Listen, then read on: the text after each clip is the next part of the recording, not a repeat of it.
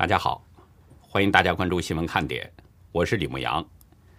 今天是美东时间十二月一号星期三，亚洲时间是十二月二号星期四。澳洲参议院十二月一号通过了二零二一年自主制裁修正案专项制裁法案，下一步将进入下议院进行最后签署。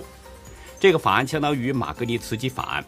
针对侵犯人权、从事腐败行为或者是威胁澳洲国家安全的外国官员，赋予澳洲政府实施专项制裁的权利。澳大利亚人报十二月一号在头版头条刊登了对台湾外交部长吴钊燮的专访。吴钊燮建议台湾与澳大利亚应该定期接触，双方互派高层官员访问。慕尼黑唐纳斯贝格桥火车站附近一处工地十二月一号发生爆炸。目前已知三人受伤，其中一人重伤。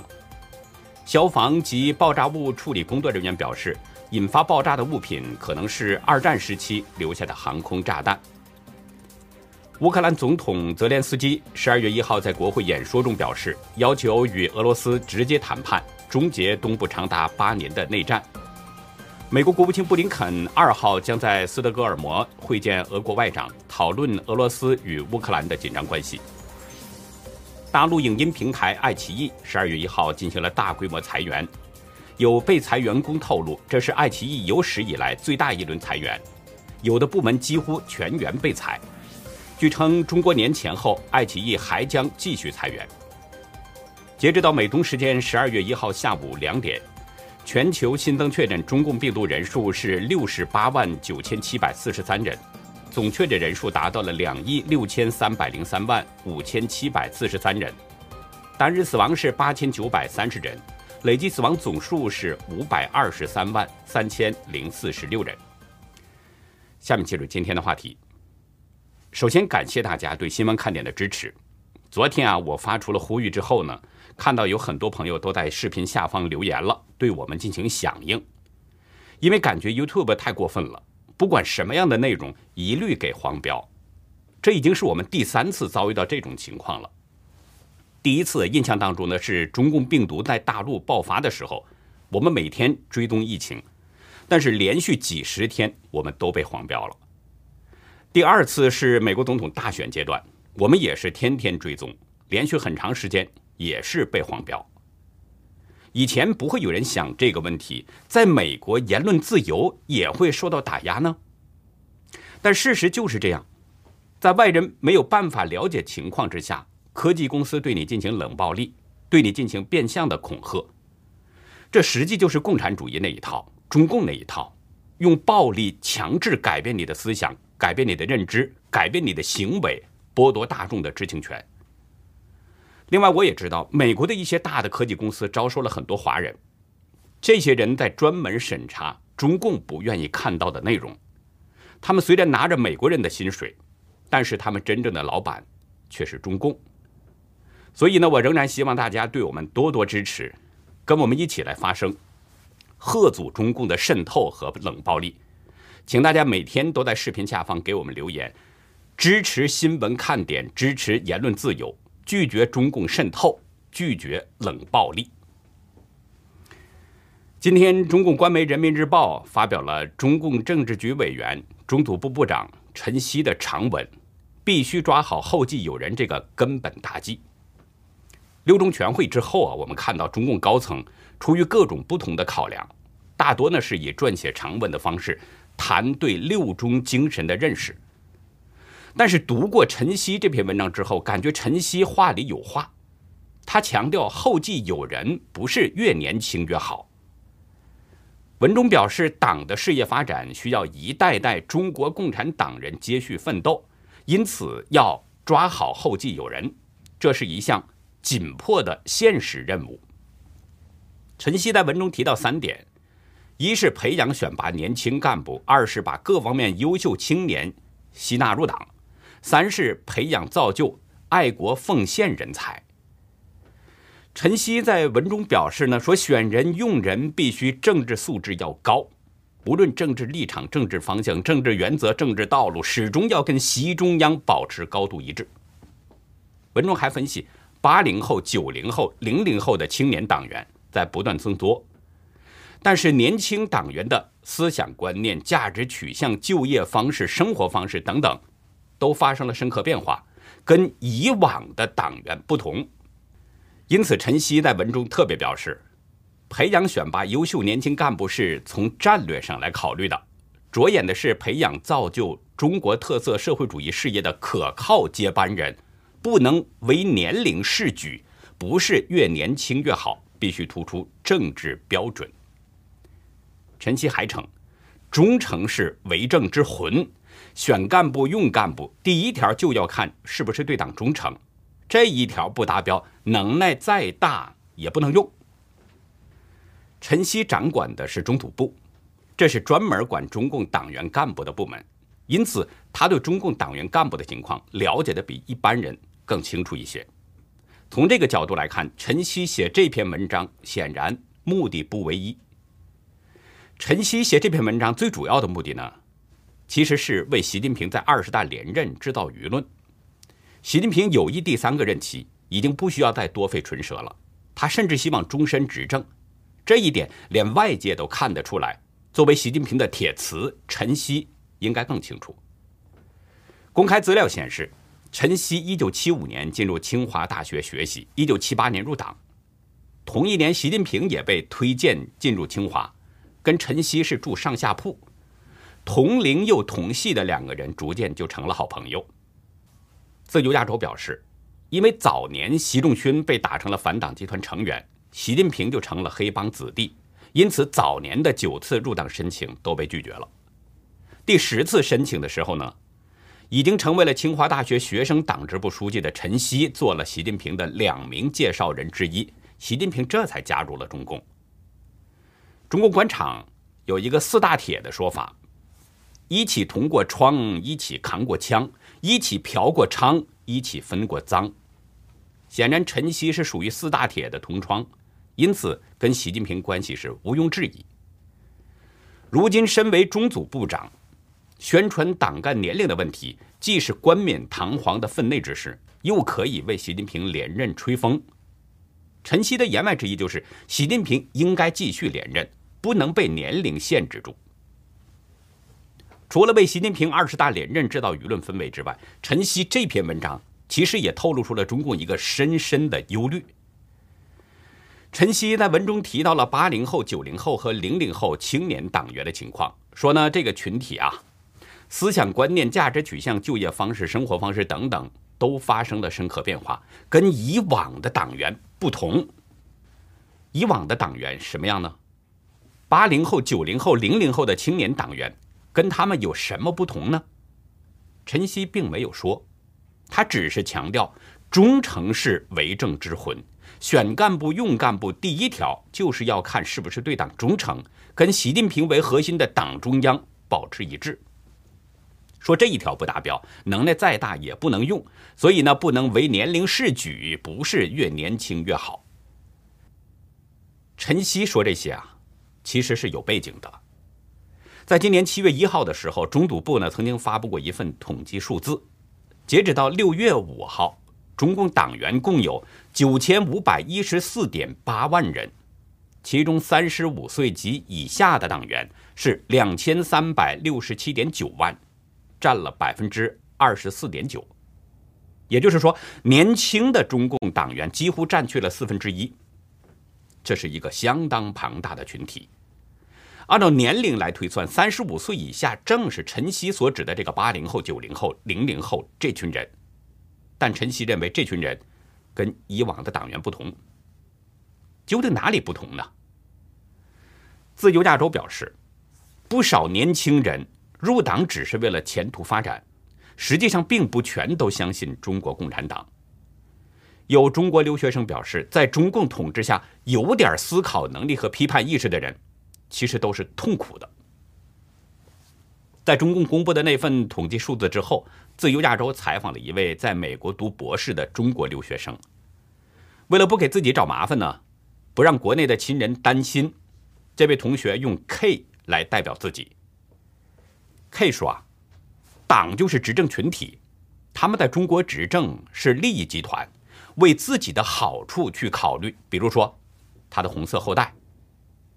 K 自认呢是少数派，好朋友当中就有中共党员，这并不影响他们彼此之间的交往，因为他说少年党员不是都相信政府、相信党。可以说，凡是在中国大陆生活过的人，肯定见过贪污腐败等等，见过这么多不好的事，还不去思考党宣传的真假，就是智商有问题。可以介绍他认识的一些党员同学，他们也讨论政治，也对党有不同想法，只是不会去公开说。不公开妄议中央，不代表没有自己的思想。大家并不是傻子。还是能看清不正常的东西，只是这个环境不允许大家说出来。K 表示，不能公开表达自己真实的思想，这种活法是痛苦的。现在的中国，有点思考能力和批判意识的人，就是这种感受。通过 K 的这些说法，我想大家应该听懂了。年轻人入党，只是因为入党可能会有各种看得见的好处。实际他们并不相信党，甚至对党非常有看法。现在的中国，很多年轻人只是关注自己的学业、事业、前程、家庭、房子、车子等等。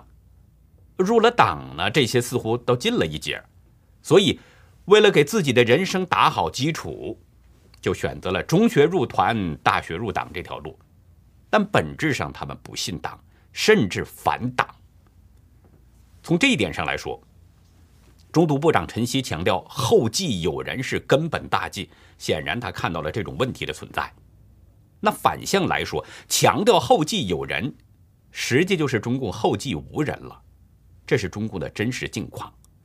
而这样的情况，对中共来说相当可怕，因为党内大量不信党的人，很可能就是瓦解中共的因素和力量，这就是中共最大的隐忧。他怕从内部瓦解垮台。我们知道，中共是世界上的第一大党，九千多万人，而且他掌握着强大的军队，握有威力巨大的高精尖武器。这样的一个党，想通过外力使它倒掉，理论上来说不太容易。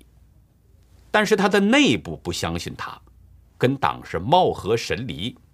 那么，假如有一个诱因出现，那中共很可能就会在瞬间瓦解掉。K 指出，一个强国的定义不只是有经济上的实力，还有对人与个体的尊重、言论自由与公平的法治，这些更是检验一个国家是否强大的标准。可以说，你吃饱了就想说话吗？这种诉求一定会在某一代人当中产生，对吧？如果在我这代产生不了，那我儿子总会吧？反正总有一代人是要摆脱这种束缚的。今天还有一件事儿，各家媒体也都在报道。日本前首相安倍晋三直接点名习近平，警告台湾的事儿就是日本的事儿，就是日美同盟的事儿。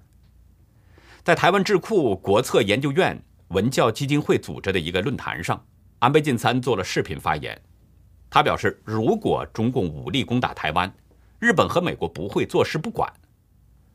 安倍说，台湾出事就是日本出事。也是日美同盟出事，北京方面，特别是习近平主席，绝对不应对此有误解。他还表示，日本在推进与中国关系的同时，要坚定地对北京说需要说的话。这位前首相强调，一个更强大的台湾，一个繁荣的台湾，一个保障自由和人权的台湾，既符合日本的利益，也符合整个世界的利益。日本、台湾和所有相信民主的人，要不断敦促习近平主席和其他中国共产党领导人，不要踏上一条错误的道路。安倍的这些话说的非常强硬，意思就是台湾和日本是一体的，只要中共打台湾，那么美日就会跟中共打。用中国老百姓的说法，这就是在提溜着耳朵，指名道姓发警告。大家知道，安倍上个月接任了执政的自民党党内最大派系的领导人职务，在党内的影响力是很大的。去年，安倍呢是以健康的原因卸任了日本首相，但是他对日本政府的政策决策依然有着很大的影响力，对国际政坛也有着一定的影响力。所以可想而知，安倍的这通猛话，中共会是什么反应？在中共外交部例行记者会上，发言人王文斌表示强烈不满和反对，并称已经通过了外交渠道提出了严正交涉。王文斌称，安倍在台湾问题上是胡言乱语，妄议中共内政，还声称任何人都不能低估中共捍卫主权和领土完整的决心、意志和能力。挑战中国的底线，将碰得头破血流。中共外交官们这套话术背的是相当熟，但都是空泛的口号。而安倍的这个说法则是实实在在、掷地有声。为什么说安倍的说法实在呢？有两个方面的原因。一方面啊是出于地缘政治，另一方面是涉及到国际上的两大阵营问题。在以往的节目中，我们提到过，日本的尖阁诸岛呢，在中方的叫法是钓鱼岛。这个位置，一些岛屿距离台湾非常近，只有一百公里。所以我前面提到了台湾、日本像是一体的说法。因为中共表现出了要统治亚洲、竟然要统治世界的野心，所以日本始终对中共是谨慎提防。台湾处在中日的中间地带。恰好就像是一道天然的屏障，将中共和日本给隔开了。如果中共武装侵略台湾，那么日本当然会感觉到威胁。假如失去了台湾的这道屏障的话，对日本来说，中共的威胁就近在咫尺，得时时的提防着中共的入侵。而且在钓鱼岛的这个问题上，中日双方近些年争端摩擦不断，甚至险些擦枪走火。日本会担心中共。去夺回钓鱼岛，所以安倍点名习近平发警告，地缘因素就是第一个方面。安倍点名习近平发警告，第二个原因呢，是涉及到自由民主与共产集权两大阵营的问题。有一位网友说的很好，台湾问题从来不是单方面问题，它涉及到地球上两大阵营的利益冲突问题。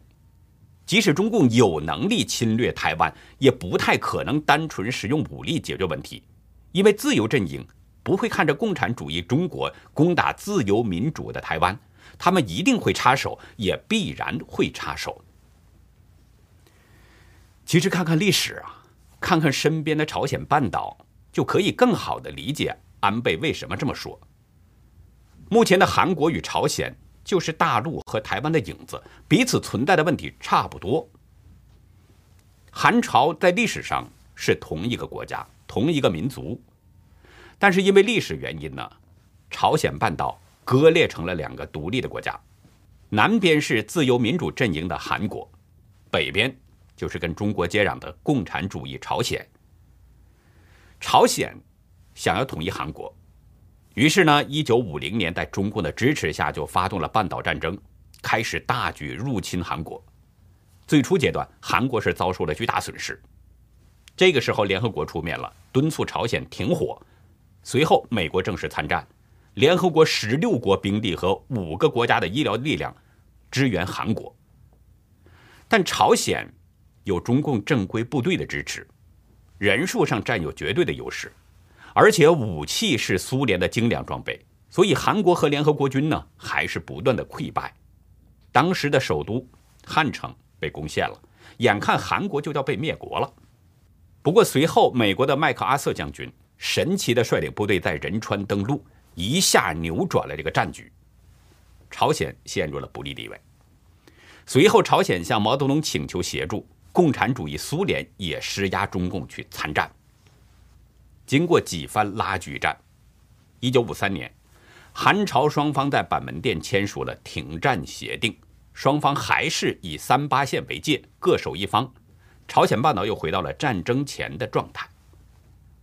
人们都说历史是一面镜子，可以借古鉴今，那么朝鲜半岛会不会是两岸的一面镜子呢？安倍的话很值得深思。其实，英国军情六处负责人摩尔昨天的话也值得深思，跟安倍的说法非常相似。摩尔表示，中共是英国与盟友所面临的四大威胁之首，北京的误判可能导致战争。摩尔指出，中共在台湾议题上对全球稳定与和平构成了严重挑战。北京过低的估计了华盛顿的决心，而对自己过于自信、误判的风险是真实的。顺便再说一件事儿，昨天，美日澳加德这五个国家在菲律宾海的联合军演刚刚结束。这次为期十天的联合军演，五国出动了共计三十四艘军舰，包括美军的卡尔文森号航母、日本的准航母出云号等等。根据美国太平洋舰队的新闻稿，五国海军进行了高端战术演习，包括通讯战术演练、反潜作战、空战演练、海上补给、跨舰甲板飞行演练和海上拦截演习等等。外界专家呢？看法几乎是一致的。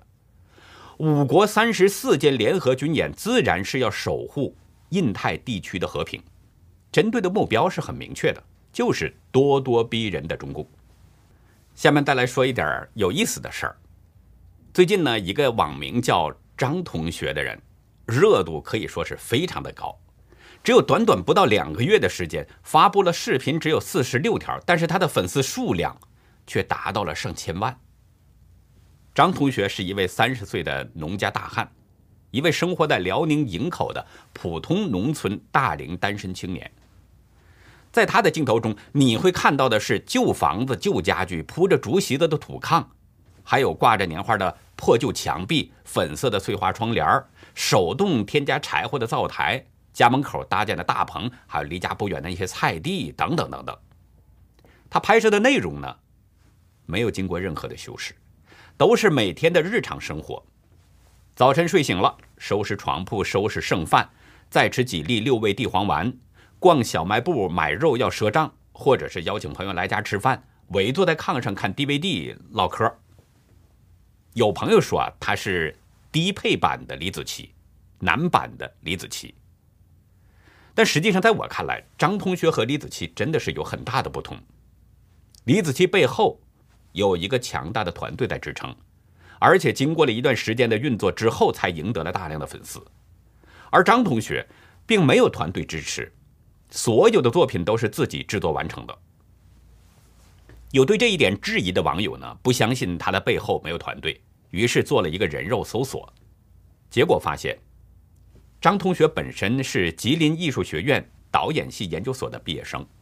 曾经演过戏剧，还曾主编过其他人的抖音，网友这才相信，难怪张同学有这样的演技和拍摄制作的技术。